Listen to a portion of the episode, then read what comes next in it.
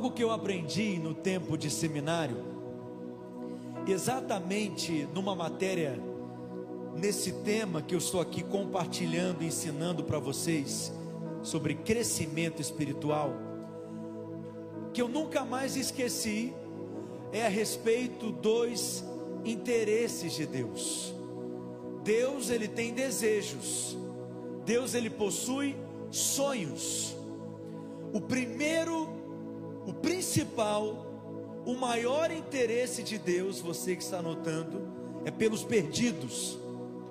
Deus está interessado nos perdidos e fazer daqueles que estão perdidos, afastados de Deus, distantes de Deus, vivem como inimigos de Deus, mortos espiritualmente, completamente depravados.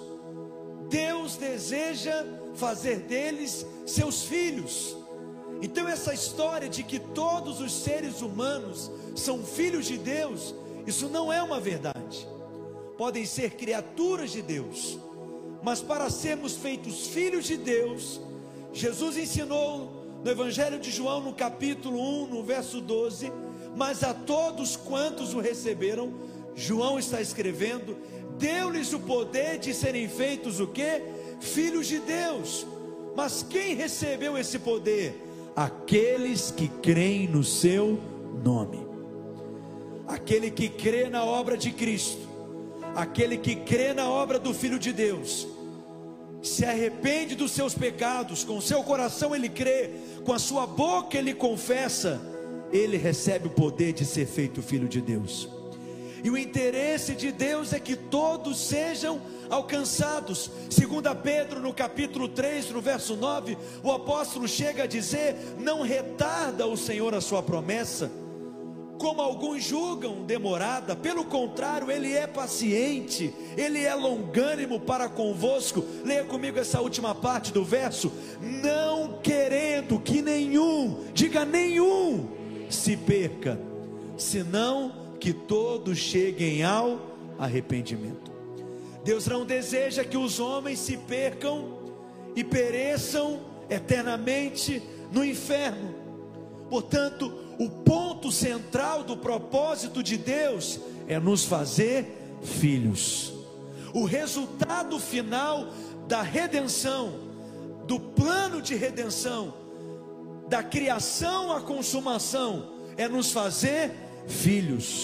Deus tem interesse em alcançar e salvar os perdidos, para que eles possam se tornar filhos e sejam inseridos no reino de Deus, porque no reino de Deus não há pecadores perdoados, mas no reino de Deus há filhos que foram justificados. Nós fazemos parte do reino. O reino envolve pelo menos três coisas. Quantas coisas? Quais são elas? Primeiro, uma esfera, um lugar, um lugar em que o soberano reina. Segundo, um povo. Todo rei, ele tem os seus súditos, um grupo de pessoas. Mas em terceiro lugar, todo reino possui um tipo de natureza. O reino dos céus não é diferente. É um lugar para onde nós iremos também é um grupo de pessoas, pertencemos à família de Deus, aqueles que reconhecem Jesus como Senhor, como Rei, e por fim, também recebemos uma natureza, uma mudança de natureza. Para fazer parte do reino vegetal, tem que ter uma natureza vegetal. Para fazer parte do reino animal, tem que ter uma natureza animal. Para fazer parte do reino mineral, tem que compartilhar de uma mesma natureza. E para fazer parte do reino de Deus, tem que receber a natureza do céu. O novo nascimento, ele é uma experiência vital, porque é através do novo nascimento que nós somos regenerados, recriados, recebemos uma nova vida, uma nova natureza. Para ser filho é necessário nascer para ser filho de Deus, é necessário nascer na família de Deus. E como que nós nascemos na família de Deus? Através da experiência de regeneração.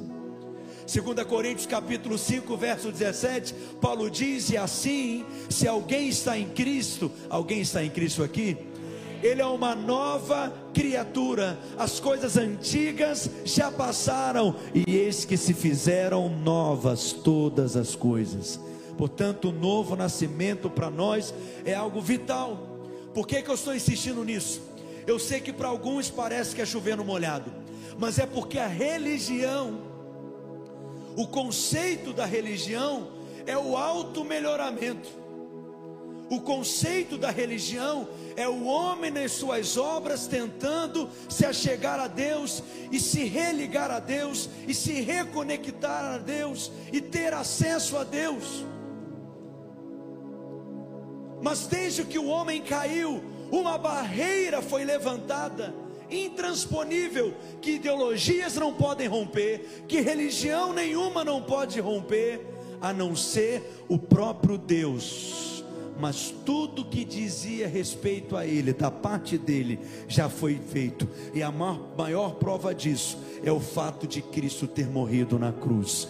Portanto, a paz pode ser estabelecida e podemos ser reconciliados com Deus e nos tornarmos seus filhos.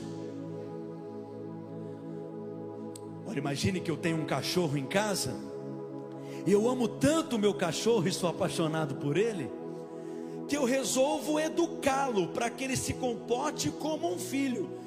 Eu treino tanto o meu cachorro que ele passa a andar em cima de duas patas ele passa a sentar na mesa e ele até aprende a usar talheres. Depois de tanto treinamento, de tanto discipulado, de tanta instrução, ele passa a conviver com a família. Só tem um problema: qual que é o problema? Ele tem a natureza de cachorro e não de filho. Só tem uma chance desse cachorro se tornar meu filho: se ele morrer e nascer de novo com uma nova natureza, com uma nova vida de filho. Só tem uma chance de nos tornarmos filhos de Deus, se nascermos de Deus, se nascermos do Espírito. Aquele que crê na obra do Filho de Deus, se arrepende e confessa com a sua boca Jesus Cristo como Senhor e Salvador, ele é bem-vindo na família de Deus. Esse é o primeiro interesse de Deus. Mas há um segundo interesse de Deus. Deus está interessado que os seus filhos vivam uma vida cheia do seu espírito. Porque Cristo morreu para que nós pudéssemos morrer, mas ele ressuscitou para que pudéssemos viver. E essa nova vida que vivemos hoje em Deus, quem nos habilita, quem nos capacita é o Espírito de Deus. Portanto, a primeira experiência que está disponível para os homens é o que nós acabamos de mencionar, o novo nascimento. Mas há uma segunda bênção, há uma segunda experiência que nós chamamos de batismo com o Espírito Santo. Através da experiência do novo nascimento, o Espírito Santo, ele é recebido por nós como vida. É essa experiência que muda a nossa natureza o fruto do Espírito passa a fazer parte da nossa vida. O amor, com todas as suas diferentes formas de se manifestar e se expressar, como está em Gálatas capítulo 5. Mas há uma segunda bênção disponível para nós, que é chamada de batismo no Espírito Santo, que é quando nós recebemos o Espírito como revestimento de poder e nos enchemos de autoridade. Foi por isso que Jesus ensinou aos discípulos em Lucas, no capítulo 24, no verso 49: Não saiam de Jerusalém, permaneçam na cidade, até que do alto vocês sejam revestidos de poder. E essa promessa se cumpre no dia de Pentecostes, 50 dias após a Páscoa, enquanto os discípulos, durante 10 dias, permaneceram unânimes orando, aguardando o derramado do Espírito Santo. Atos capítulo 2, verso 1. Ao cumprir-se o dia de Pentecostes, estavam todos reunidos no mesmo lugar, e de repente, diga comigo, de repente, veio do céu um som como de um vento impetuoso e encheu toda a casa casa onde estavam reunidos, e passaram então a falar línguas como de fogo que foram distribuídas e pousou uma sobre cada um deles. João capítulo 21, verso 20, é o momento em que os discípulos nasceram de novo, quando Jesus, direcionando a eles, disse: soprou sobre eles e declarou: recebam o Espírito Santo. João, vamos, vamos colocar a referência direitinho, capítulo 20, verso 22. E havendo dito isto, soprou sobre eles e disse-lhes: Vamos falar juntos? Recebei o Espírito Santo. Ali eles nasceram de novo. Ali eles receberam o Espírito como vida. Jesus já havia morrido, já havia ressuscitado. Mas ele disse: Olha, permaneça em Jerusalém, porque vocês receberão a promessa, serão revestidos do poder do alto, serão capacitados para serem minhas testemunhas, para darem continuidade à obra que eu iniciei com o meu sangue. É o que nós chamamos de batismo com o Espírito Santo. Uma acontece seguida da outra, em sequência da outra. Pode ser imediatamente, alguns têm uma experiência que leva já um tempo, mas é uma experiência que está disponível para todos nós. Por que essa experiência é tão vital? Vou te dar um exemplo. Imagine que um policial sai de casa pela manhã para trabalhar. Antes ele se alimenta, toma um bom café da manhã, uma vitamina de abacate, banana amassada com farinha láctea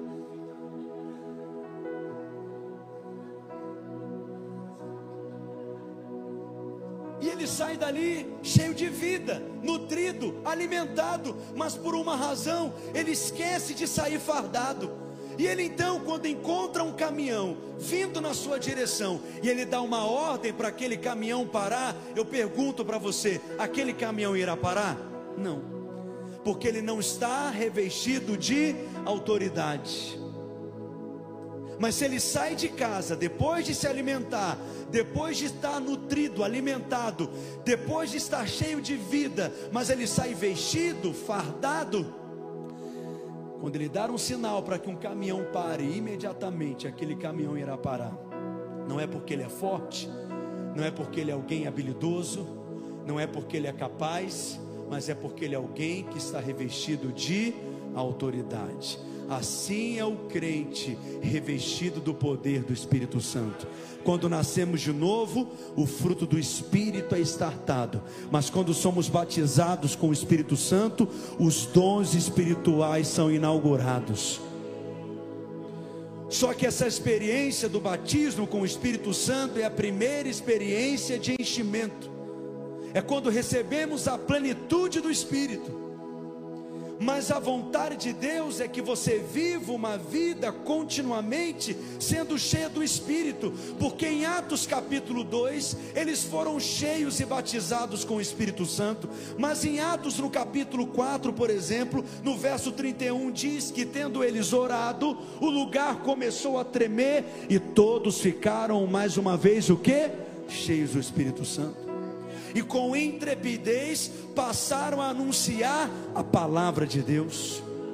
Não é uma experiência que recebemos apenas uma vez o enchimento, mas somos cheios do Espírito continuamente. Efésios capítulo 5, verso 18: E não vos embriagueis com o vinho, no qual há dissolução, mas enchei-vos do Espírito essa expressão no original grego, enchei-vos do Espírito, significa, em outras palavras, assim como você não para de respirar, não pare de se encher do Espírito, se encha do Espírito, continuamente se enchendo do Espírito, sendo cheio do Espírito.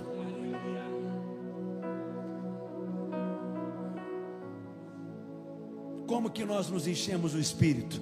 Verso 19: falando não há como ser cheio do Espírito com a boca fechada.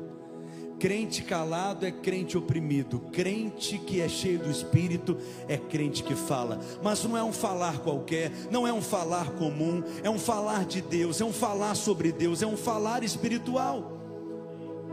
Faça um teste.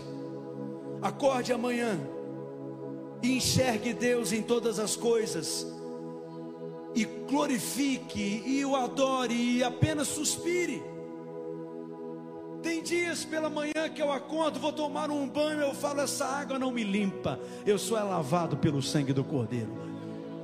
Aí eu sento na mesa para tomar um café da manhã, esse pão não me alimenta, eu sou alimentado pelo pão que desceu do céu, Cristo é o meu alimento.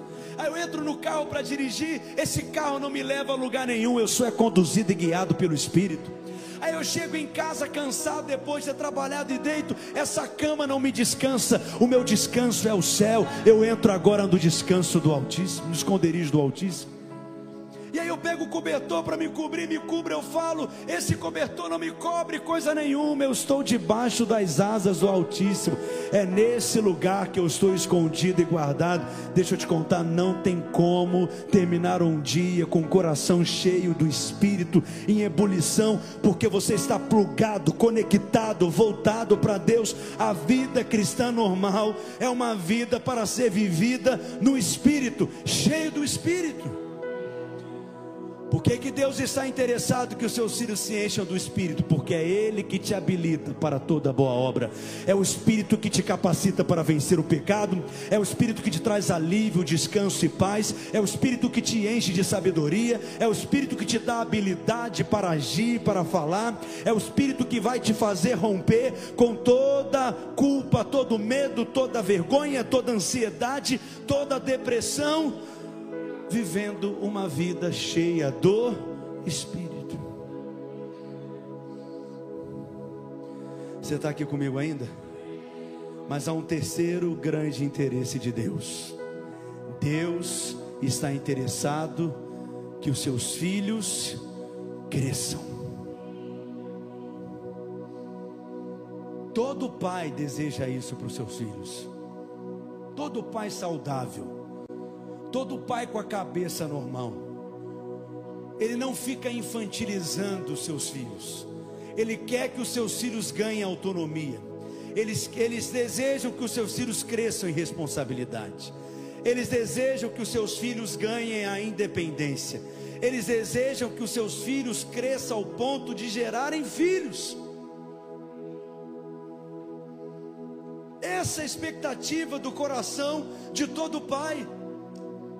Quando eu olho para o Pedrinho, eu coloco nele e todo o meu potencial de investimento, porque eu quero vê-lo crescendo, eu quero vê-lo amadurecendo. É claro que se fosse possível, no instalar de dedos o crescimento, quantas fraldas eu não iria economizar? Quantas pomadas? Quantas latas de leite? Quantas consultas no pediatra? Se de uma forma sobrenatural, Juscelino, eu pudesse impor as mãos sobre ele e dissesse: cresça agora em nome de Jesus, e o Pedrinho fosse crescendo, não é assim. No reino do Espírito, o crescimento não é instantâneo. Passamos por fases, por estações, aprendemos de Deus, aprendemos e conhecemos o caráter de Deus e crescemos de forma saudável, porque é saudável crescer. Não é natural você resolver visitar um bebê com três meses de nascido e você encontra aquele bebezinho pequenininho com cheirinho de leite, aquele bafinho de leite gostoso. E você olha que bebê bonitinho, bebê bonitinho, bebê e dá um presente. Um ano depois você volta naquela casa, naquela família, e você vê o mesmo bebê pequenininho, bonitinho, com bafinho de leite no bercinho. Cinco anos depois, aquele bebezinho pequenininho, dentro daquele berço bonitinho. 14 anos depois, aquele bebezinho com bigodinho e tudo, mas ainda nenhum bebê. É natural? É saudável? Também não é saudável a falta de crescimento espiritual. Existem pessoas que são dinossauros de igreja, estavam lá com Martinho Lutero na reforma protestante, martelando as teses, mas continuam agindo como nanicas espirituais, bebês espirituais.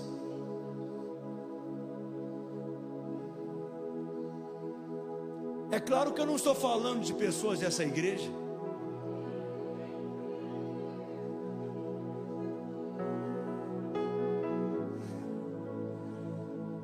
Mas essa é a realidade da igreja brasileira. É uma igreja grande, mas superficial. Tem quilômetros como um lago, mas tem uma profundidade de centímetros.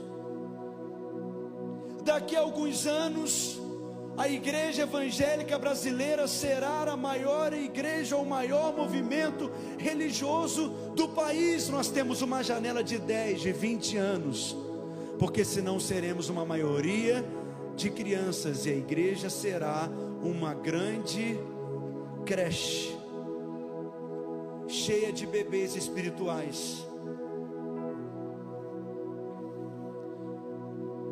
Deus está te chamando para um tempo de profundidade e maturidade, porque Ele quer confiar coisas maiores a você.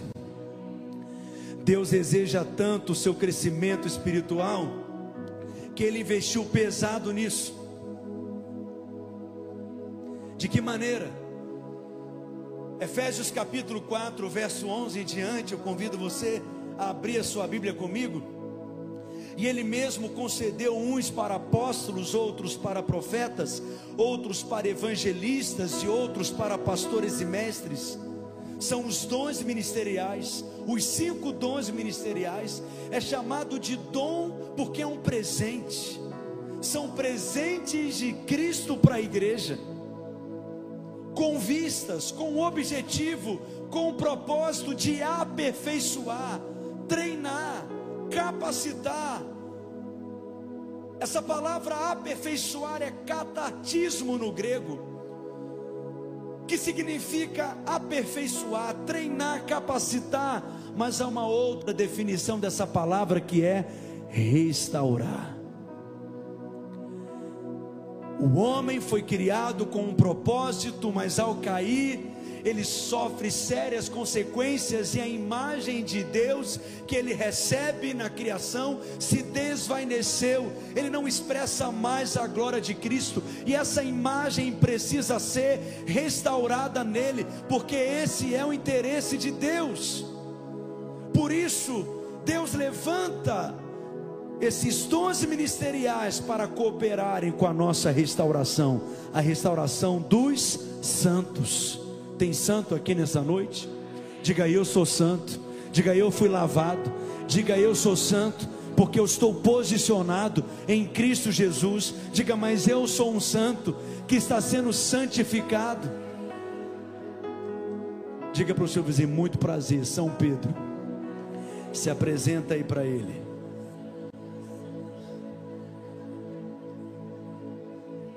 Nós somos santos, lavados, eleitos, escolhidos, redimidos, separados, alcançados pela abundante graça. Alguém diz amém nessa noite?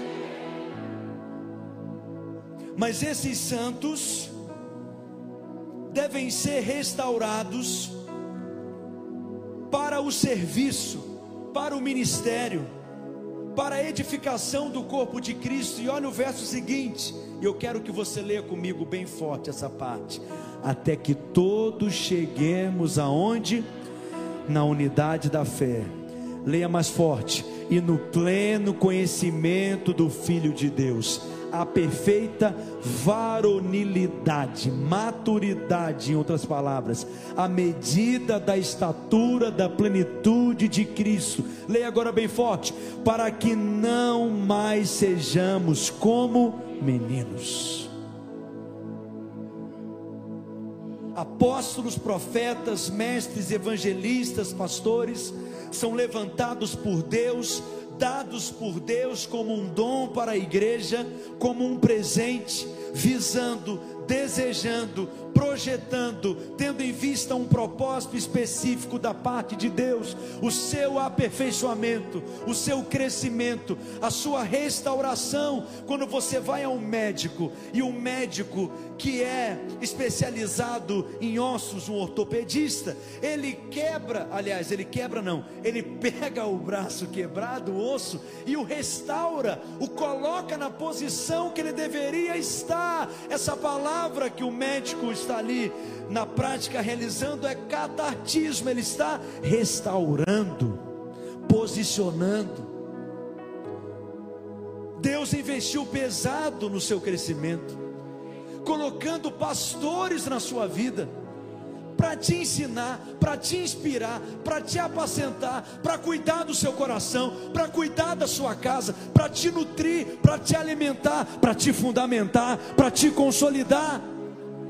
Deus levanta apóstolos, para te instruir, te posicionar no lugar do destino, no lugar do propósito. Aqueles que têm a visão estratégica, aqueles que sabem como a casa deve ser edificada, aqueles que escalam as pessoas e as colocam nos lugares certos, aqueles que receberam de Deus essa visão da edificação da casa de Deus. Deus levanta evangelistas para te inspirar, para gerar em você essa paixão missionária, para que você tenha esse anseio expectativa de gerar filhos para Deus. Deus levanta profetas para revelarem o coração de Deus, para trazer a manifestação do céu na terra, para revelar o coração dos homens, para revelar o futuro, para trazer muitas vezes sinais e confirmações daquilo que está por vir.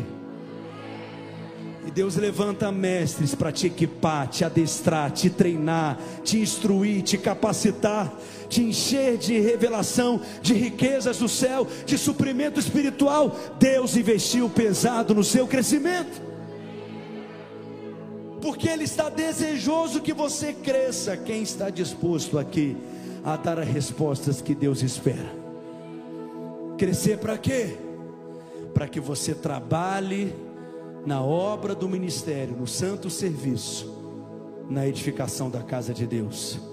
Seja ministrando na vida de crianças, seja ministrando numa célula, seja ministrando no seu consultório de advocacia, seja ministrando dentro de uma sala de aula, seja ministrando no seu trabalho como médico, seja ministrando no estacionamento, no culto de celebração, não importa o lugar, importa a quem nós estamos servindo, e Deus tem uma infinidade de lugares aonde Deus derramou talentos, potencialidades e habilidades em nós para que possamos ser membros úteis nas mãos de Deus. Diga comigo, a igreja, ela é restaurada para servir. Diga, os santos são restaurados para trabalhar, e o trabalho dos santos irá se resultar na edificação do corpo de Cristo. Deus deseja a sua maturidade.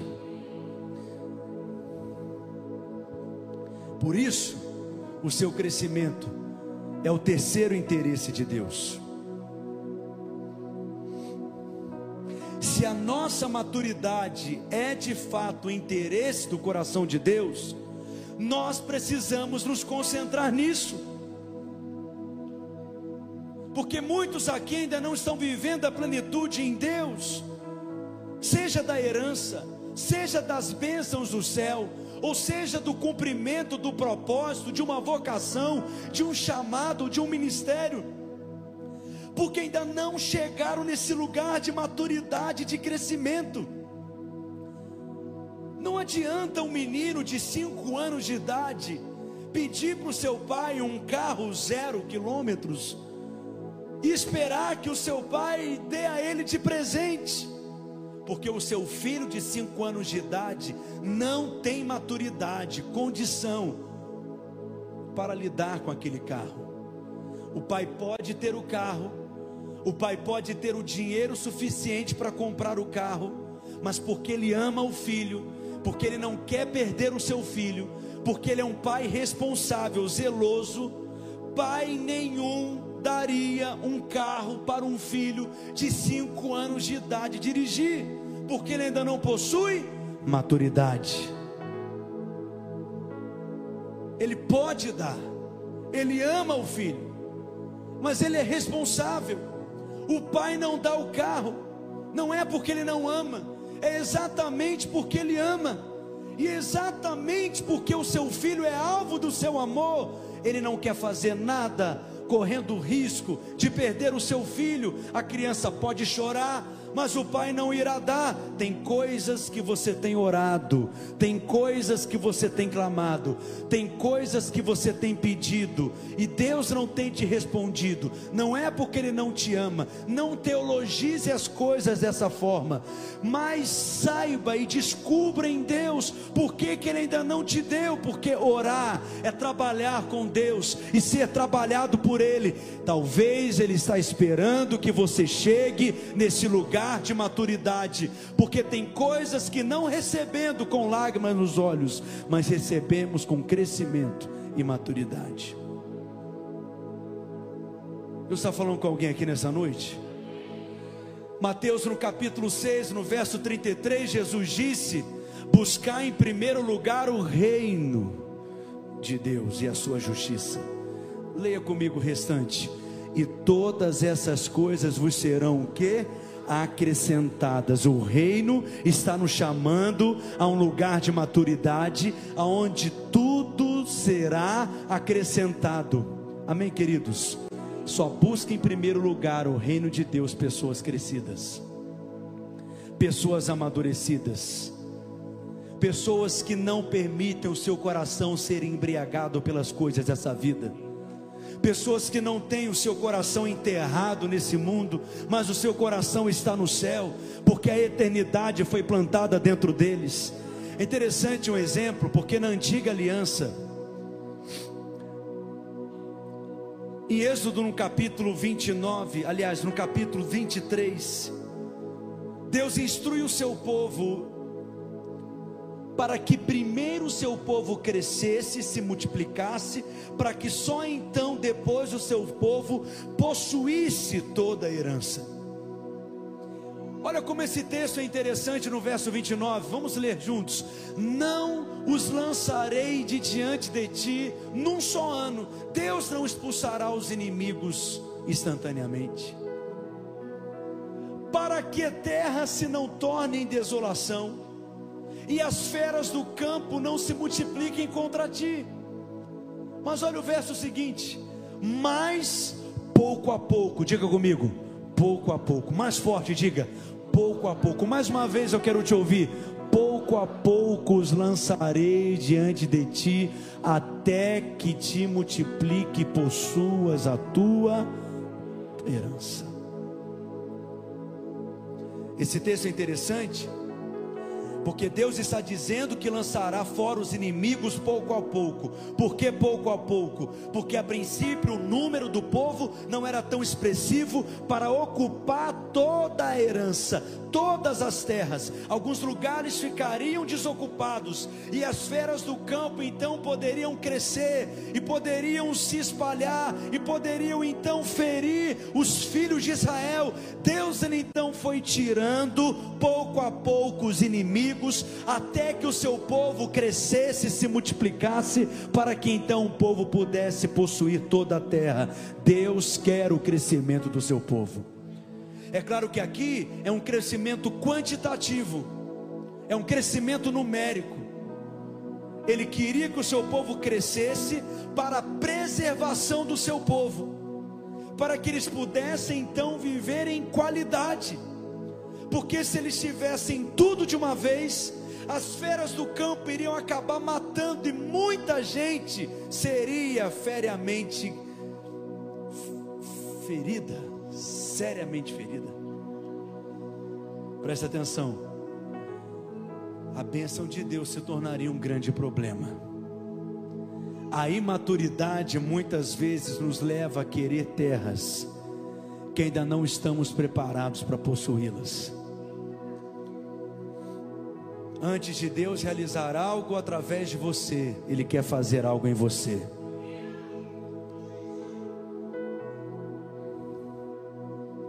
Ele quer te fundamentar, Ele quer trabalhar nas suas motivações. A falta de maturidade gera prejuízos. 1 Timóteo no capítulo 3, o apóstolo Paulo instrui o jovem Timóteo, seu discípulo, quais seriam os critérios para que líderes fossem levantados na casa de Deus, estabelecidos em lugares de influência.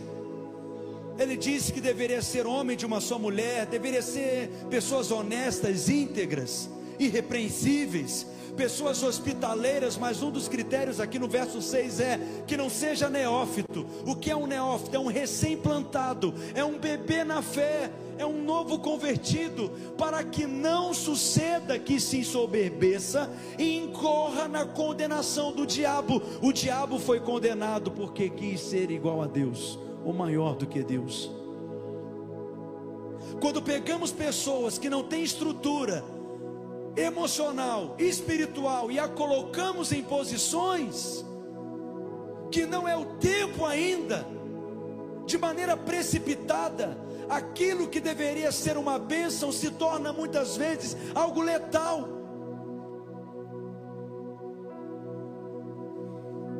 Porque ela não tem condição de lidar com aquilo, de administrar aquilo. Por isso que eu estou te dizendo: se ainda há coisas que não se cumpriram ou se realizaram na sua vida, confie no amor de Deus. Você está firmado no amor de Deus. Deus tem guardado você. Descanse no processo, confie no caráter de Deus e dê a resposta que Deus está esperando que você dê. Uma árvore crescerá no tamanho proporcional às suas raízes. aquilo que você alcançará em Deus, depende das suas bases, dos seus fundamentos. 1 Coríntios no capítulo 13, no verso 11, diz: o apóstolo Paulo, quando eu era menino, falava como menino, sentia como menino, pensava como menino, mas quando cheguei a ser homem, o que que ele diz? Desisti, diga comigo, desisti das coisas próprias de menino. Sabe por quê, Adriana? Porque maturidade é uma decisão, maturidade é uma escolha, Camille. Há crianças que são adultos, mas são apenas crianças envelhecidas, porque não decidiram amadurecer, não decidiram crescer não decidiram deixar algumas bagagens pesadas demais para trás. Se tornaram tão amigas do seu passado que se transformaram em inimigas do futuro.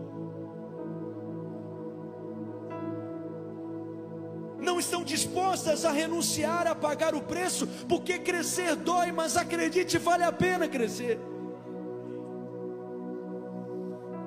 Decida hoje responder a Deus para avançar em maturidade, porque há um lugar de plenitude aguardando você, mas Deus espera que você cresça.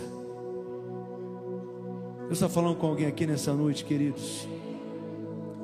Você sabe que eu fico imaginando o dia que o Pedrinho vai para a escola pela primeira vez. E eu sei que esse é um drama principalmente para as mães. Já percebeu como que é diferente o jeito que a mãe pega o menino no colo e o jeito que o pai pega? A mãe ela colhe, ela embala, ela protege, ela, né, a cara do menino fica ali nela, escondida. O pai não, o pai coloca o menino para frente, de frente para o mundo. Você vai avançar, você vai conquistar. Olha para frente, menino. Eu sei que é tão difícil para as mães o primeiro dia. Aquela criança, dois anos de idade, três anos de idade, alguns até mais cedo, um ano de idade, na escola, ela chora, ele chora de lá, ela chora de cá. Esse começo então de aulas, quantas histórias eu fui ouvindo desse tipo? Né, pastor Ramon? Mas eu nunca vi um pai ou uma mãe decidido a não levar mais o seu filho para a escola. Porque ele sabe que Aquela fase nova é tão importante para o crescimento, para a maturidade, para que ele possa se socializar, para que ele possa se desenvolver, para que ele possa crescer em diferentes aspectos. E por mais que doa, ele está ali impulsionando, ele está ali investindo, ele está ali guardando, ele está ali acreditando, ele está ali sustentando, ele está ali abençoando. Assim é Deus conosco. Você está sendo matriculado na escola da maturidade. Mas qual que é a classe que você está? Alguns estão ainda na primeira infância. Todo novo convertido é um bebê espiritual. Todo novo convertido é uma criança na fé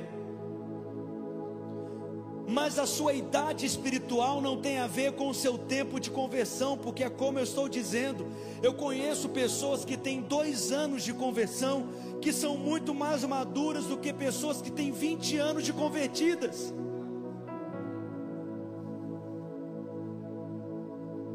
Por que, que é importante você se perceber e se localizar? Porque para ser diferente do que somos, nós precisamos ter consciência do que somos.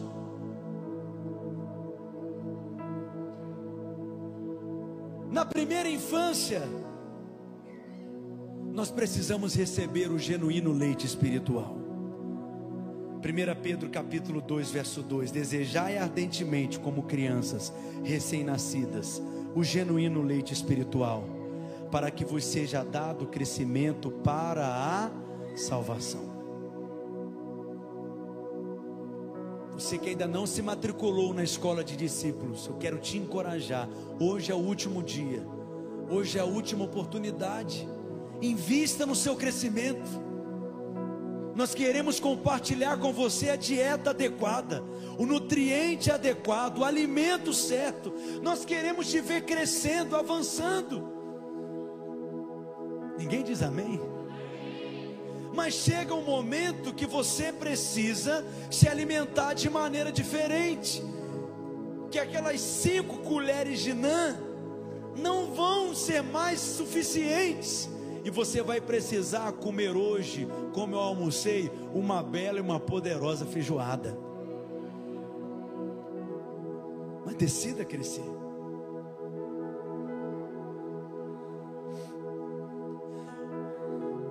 Quando nós somos bebês, as pessoas vêm nos visitar. Quando somos crianças espirituais, tem sempre alguém ali para nos animar, para nos inflar, para nos potencializar, para nos empurrar, para nos dar corda. Quando somos crianças, sempre dependemos de alguém ali para nos proteger, para orar conosco, para nos alimentar. Se você depende do alimento servido no domingo para crescer, eu estou te contando, você ainda é criança e precisa crescer. Nós precisamos passar de fase aonde nos colocamos nesse lugar de servir os novos. Não é você que vai depender mais de uma visita. Chegou o momento de você passar a visitar. Você não vai depender mais que alguém te alimente, você irá alimentar a outros de tantas riquezas espirituais que você terá. Chegou o momento de você parar de depender de imposição de mãos e orações. Você já está até careca de tanta imposição de mãos que recebeu. Chegou o momento que você vai orar, você vai impor as mãos, você vai abençoar. Você está falando com alguém aqui? Será que você está na primeira infância? Primeira infância tem algumas características. Toda vez que o meu filho de um ano e dois meses muda a rotina dele, o horário do sono, o horário da comida, ele fica irritado. Irritabilidade é sinal de crianças espirituais. Mas aqueles que crescem passam a ter uma capacidade de adaptação. É um desafio novo. É em Sete Lagoas, é lá que eu vou estar. É uma célula nova, é lá que eu vou estar estabelecido. É um time novo, é ali que está precisando de mim, é lá que eu vou cooperar, porque eu estou aqui não querendo saber o que essa igreja pode me oferecer, já passei dessa fase. Eu estou aqui querendo saber como que eu posso servir essa igreja.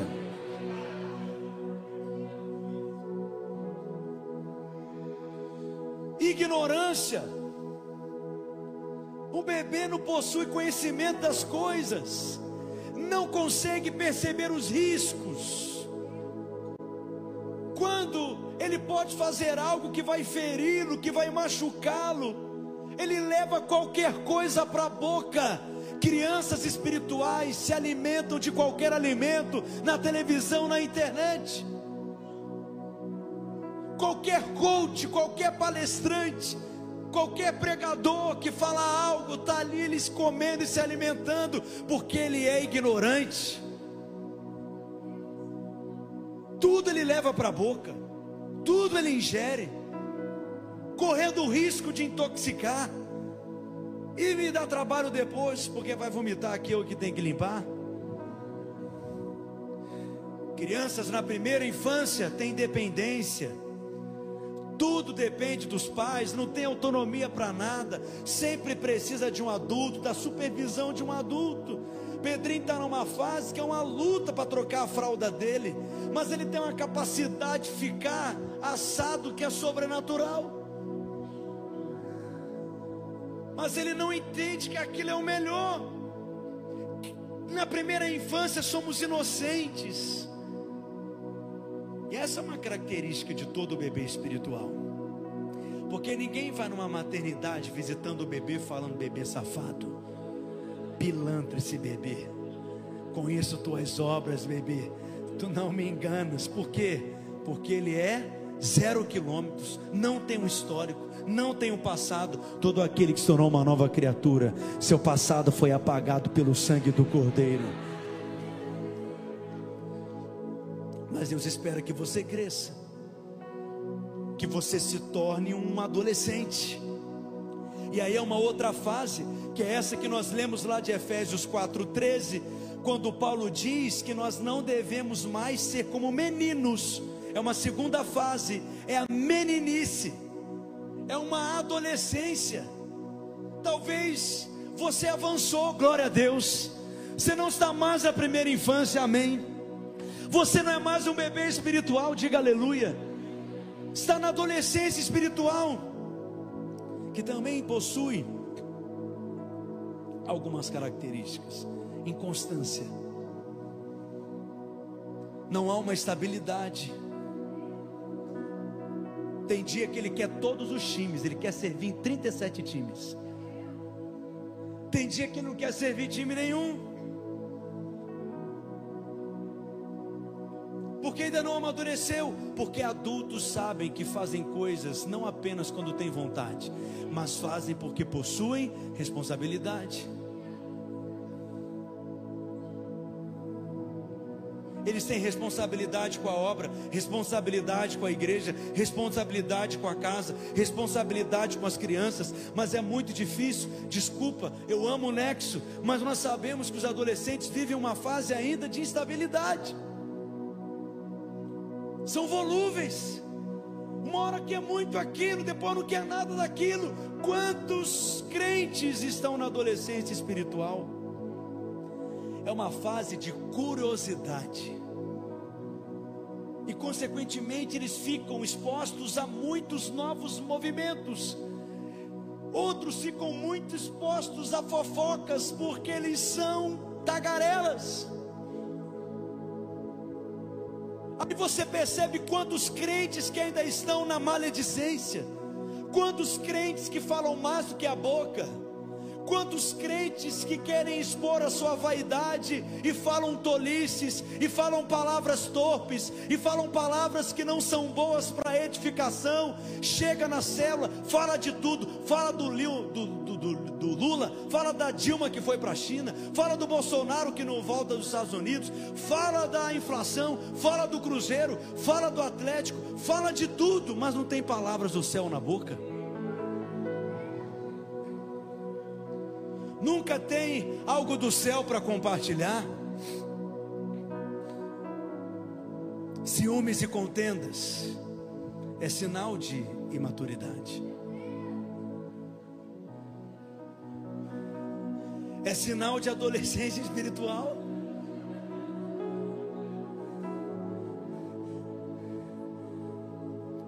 Por que, que, o apóstolo Paulo não pôde falar com a igreja em Corinto como espirituais e sim como a carnais? Porque eles eram ciumentos criavam contendas, viviam em confusões, colocavam as suas preferências pessoais na frente do propósito. São aqueles que adoram dizer: quando o pastor Pedro não vai no culto, eu nem vou, porque pastor meu é pastor Pedro. Tem gente que fala isso para mim, parece que está me honrando, mas ele não sabe o que, que eu penso. Eu falo, coitado, tem que crescer. porque você tem que ser abençoado por todos os membros do corpo de Cristo. É normal você se identificar com alguém? É claro que sim.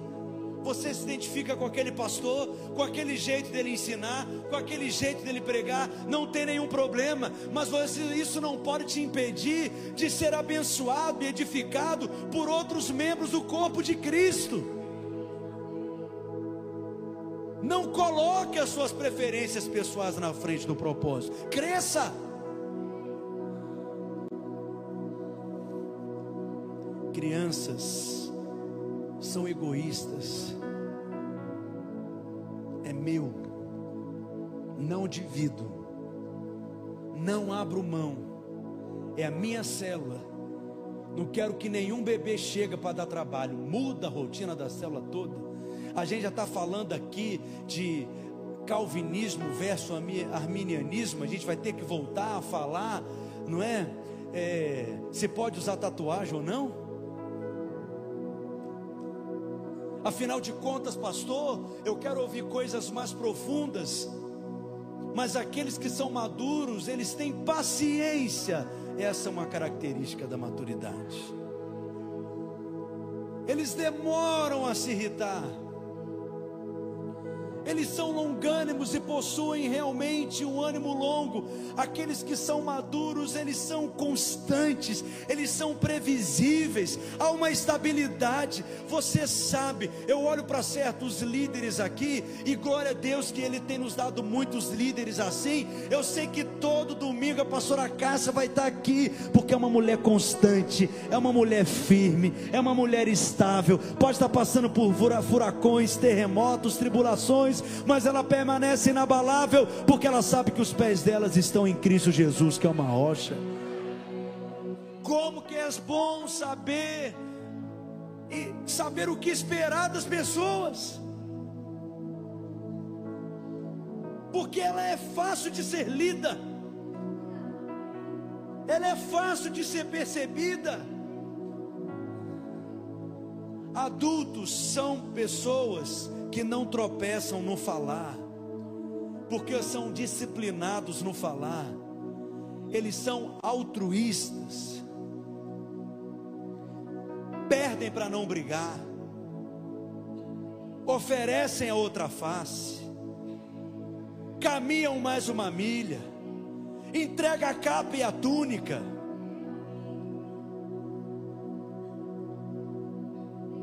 Renunciam. Pagam o preço, tomam a cruz. E por causa de homens e mulheres assim, essa igreja tem crescido e avançado. Mas que Deus multiplique os adultos espirituais entre nós. Cutuca o seu vizinho e fala: Deus está interessado no seu crescimento espiritual. Fala para ele: você está matriculado na escola da maturidade.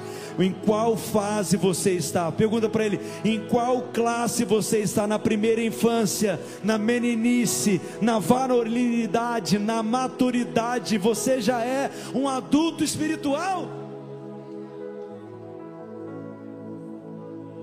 O Atmani tem uma frase que eu gosto muito, ele diz: Aqueles que não se permitem ser trabalhados por Deus, não poderiam trabalhar para Ele. Deus está trabalhando em você. Vou repetir: aqueles que não se permitem serem trabalhados por Deus, Pastor José Campos, não poderiam trabalhar para Ele. Quantos percebem que estão sendo trabalhados por Deus? Há uma outra maneira de você perceber isso, e eu vou encerrar com isso, em cinco minutos.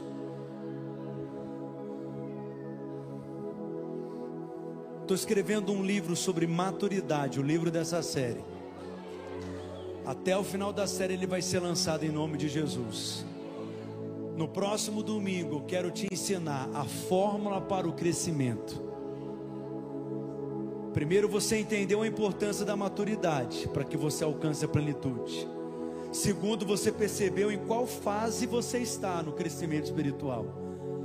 Mas na próxima ministração você vai aprender a fórmula para o crescimento, porque esse é um ano de profundidade e maturidade.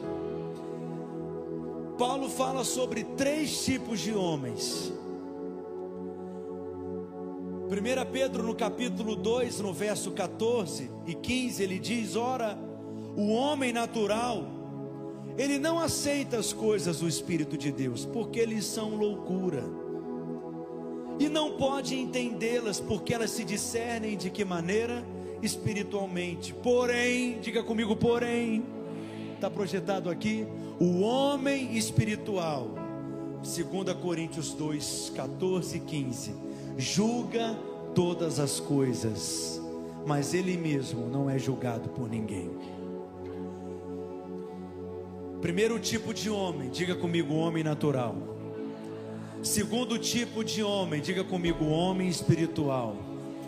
E qual que é o terceiro tipo de homem? 1 Coríntios, capítulo 3, verso 1. Anote aí. 1 Coríntios 3:1. Vamos ler? Eu, porém, irmãos, não vos pude falar como a espirituais, e sim como a carnais, como a crianças em Cristo. Quem é um homem natural? É aquele que não nasceu de novo é aquele que não conhece a Deus. As coisas espirituais para ele parece que são loucuras. Ele não é capaz de entendê-las, compreendê-las. Ele pode até ler a Bíblia, ele até entende às vezes o que está escrito, porque ele sabe fazer interpretação de texto, mas a revelação espiritual não acessa o seu coração, porque elas são vedadas a ele, porque ele é natural. Mas quando nós nascemos de novo, recebemos a vida de Deus, o nosso espírito. E aí nós nos tornamos crentes. E aí Paulo fala sobre os crentes carnais, que eles são crianças em Cristo. Toda criança em Cristo, todo bebê espiritual, todo novo convertido e todo crente que já tem até muito tempo de convertido, mas ainda é um bebê ele é considerado como carnal. Ele ainda não consegue lidar com certos desejos, concupiscências, inclinações, paixões da sua carne. Ele ainda não consegue disciplinar o seu corpo. Ele ainda não consegue disciplinar a sua língua. Ele ainda precisa ser nutrido, precisa ser amadurecido ele ainda não é cheio da palavra e governado por ela, ele ainda não é cheio do espírito, ainda não vive uma vida no espírito, ele vive uma vida na sua alma. Você aprendeu na escola de discípulos que a alma possui quantas funções? Três. Quais são elas? Mente, vontade e emoções. O crente carnal, em outras palavras, é um crente almático. A questão é que a nossa alma, ela é volúvel. Tem dia que eu acordo, olho para minha mulher e penso que mulher fantástica, maravilhosa. Deus foi muito bom comigo. Que mulher é essa que Deus me deu? Tem dia que eu acordo, olho para ela e penso misericórdia. O que, que eu fiz da minha vida? Porque a alma é assim, não é confiável. Sua alma não é confiável. O crente carnal que vive de acordo com as suas emoções, ele vive por temporadas. Tem temporada que ele está muito animadinho, não perde uma conferência, não perde uma cela, não perde um culto, ele quer sentar nos primeiros lugares, ele anota até o cuspe que o pastor dá, e ele está envolvido em tudo, ele quer servir em todos os times da igreja, ele está ali. Mas quando aquela temporada acaba, todo comprometimento também passa, porque ele vive pelas suas emoções.